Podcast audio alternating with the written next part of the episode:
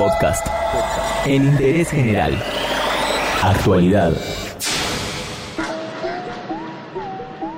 Las recomendaciones por el COVID-19, ya convertidas en medidas, por supuesto, indican el aislamiento para quienes tienen síntomas y la cuarentena para todos, con el objetivo de disminuir al mínimo posible el riesgo de contagio. Pero, ¿cómo te aislas o en dónde haces la cuarentena cuando no tenés techo? De eso vamos a hablar ahora en Interés General. Todo indica que lo que nosotros tenemos que lograr es minimizar la circulación del virus. Es decir, hacer todo lo posible para que el virus no circule entre nosotros.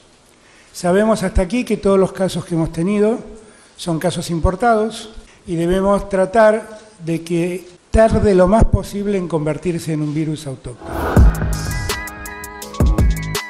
En la ciudad de Buenos Aires hay 7.250 personas en situación de calle. Esa cantidad quedó establecida en abril de 2019 cuando se realizó el segundo censo popular de personas en situación de calle justamente.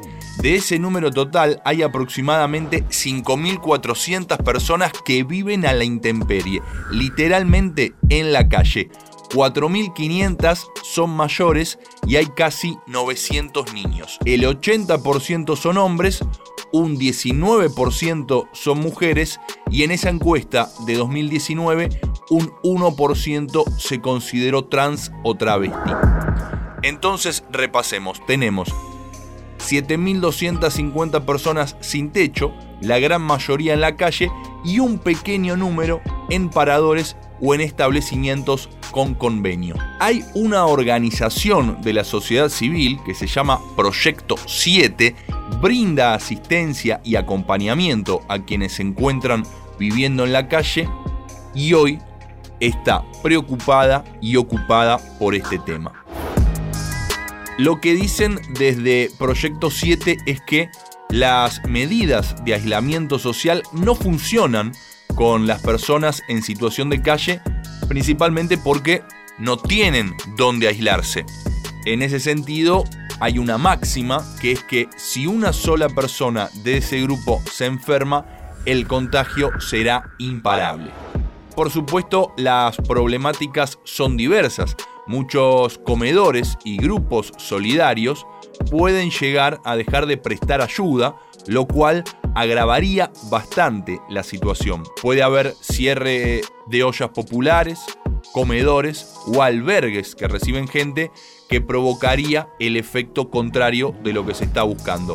Aumentaría la demanda en los que siguen abiertos y la posibilidad de contagio sería mayor ante, obviamente, el aumento del aglomeramiento de gente.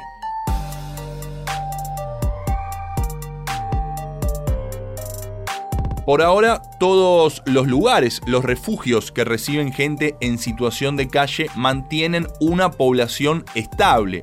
El desafío ahora es pensar estrategias de aislamiento sin expulsar a quienes necesiten ayuda, ya sea los que se acercan a dormir o simplemente durante el día a buscar comida, medicamentos o por cuestiones de higiene personal. Estamos en pleno brote y expansión del COVID-19. Las recomendaciones, las medidas son de aislamiento, son de cuarentena, pero hay gente que no tiene techo y de eso hablamos hoy en, Interés General. Todos tenemos que tener conciencia de la responsabilidad social que tenemos. Todos tenemos que tener conciencia que el virus nos puede atacar a nosotros y nosotros podemos dañar al otro y que el modo solidario es cuidarnos nosotros para cuidar a los otros. Y en esto voy a ser inflexible. Los que tengan que hacer la cuarentena van a cumplir la cuarentena y si no la cumplen vamos a ocuparnos de perseguirlos penalmente. Así que las reglas que se han impuesto de cuarentena deben ser cumplidas al pie de la letra. Entérate de esto y muchas cosas más y muchas cosas más en interésgeneral.com.ar.